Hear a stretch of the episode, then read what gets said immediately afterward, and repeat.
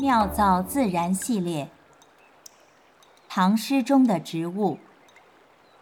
新疆青少年出版社录制出版。不第后复菊。待到秋来九月八，我花开后百花杀。冲天香阵透长安，满城尽带黄金甲。作者黄巢，地点陕西西安，时间深秋。万曲一收。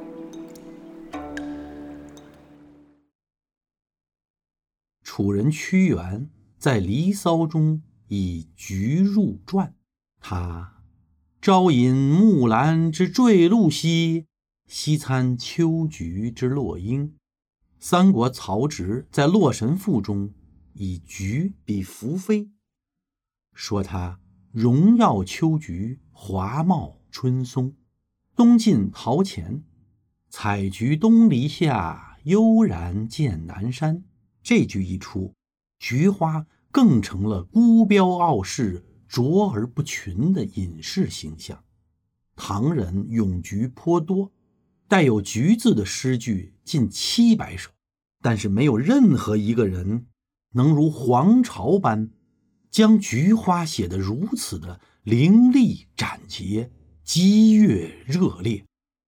据宋人张端义记载。黄巢五岁即可赋诗，小童与祖父、父亲一同赏菊，口占曰：“飒飒西风满院栽，蕊寒香冷蝶难来。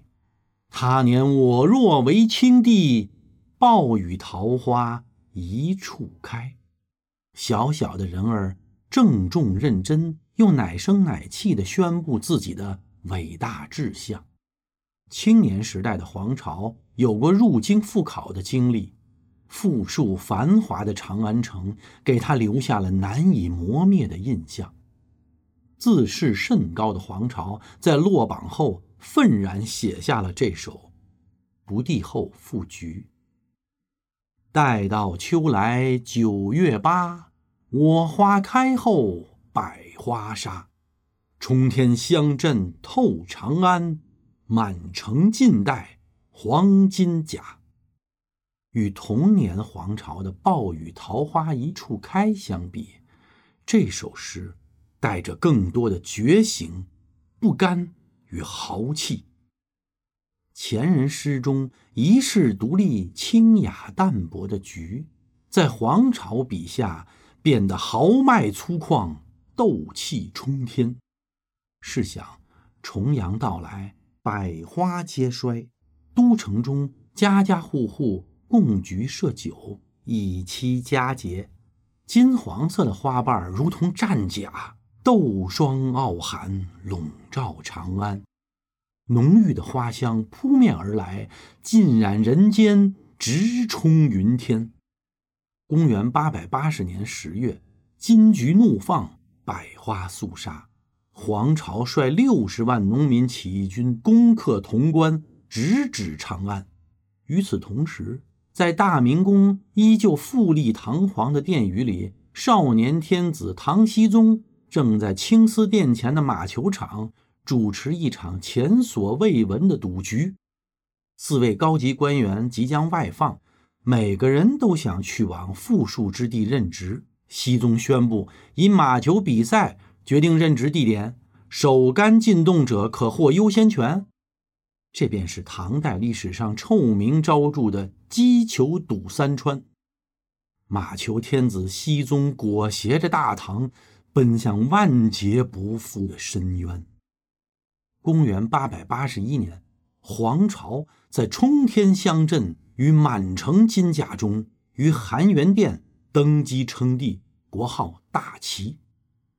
他沉湎于胜利后的奢靡生活，也无力约束农民军的暴行，长安城陷入灭顶之灾。因战乱深陷京城的诗人韦庄，在《秦妇吟》中这样描述当时的长安：“华轩绣骨皆消散，甲第朱门无一半。内裤稍为锦绣灰，天阶踏尽宫清骨。《秦妇吟》是现存最长的一首唐诗，也是大唐最后的绝响。此后，黄旗礼堂混战不断，万千百姓流离失所。人们连性命都尚难保全，又何来精神吟诗作赋？公元八百八十四年，黄巢兵败身死。公元九百零七年，大唐帝国灭亡，立国二百八十九年。另一个故事即将开始。妙造自然。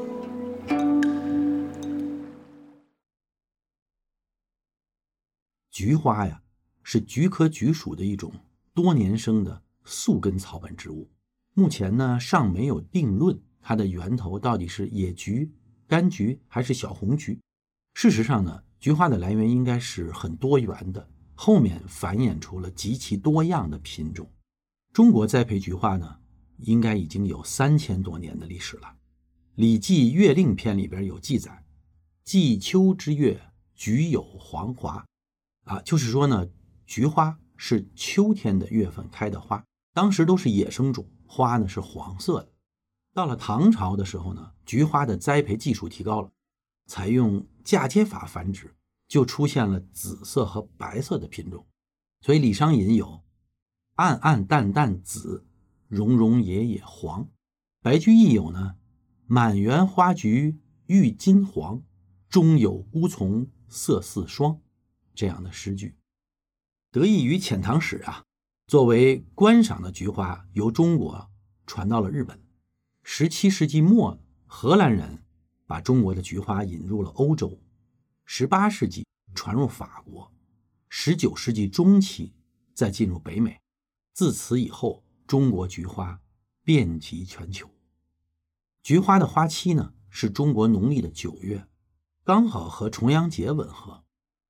呃，宋朝、元朝就是宋元之后，重阳节赏菊逐渐就代替了过去的插茱萸。寒秋将至，百花凋谢，唯有菊花盛放。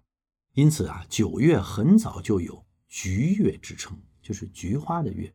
这种生物特性与文化属性的结合，又极大的促进了菊花培育与品种的多样性。成为生态学上的一个范例。万曲一收，妙造自然。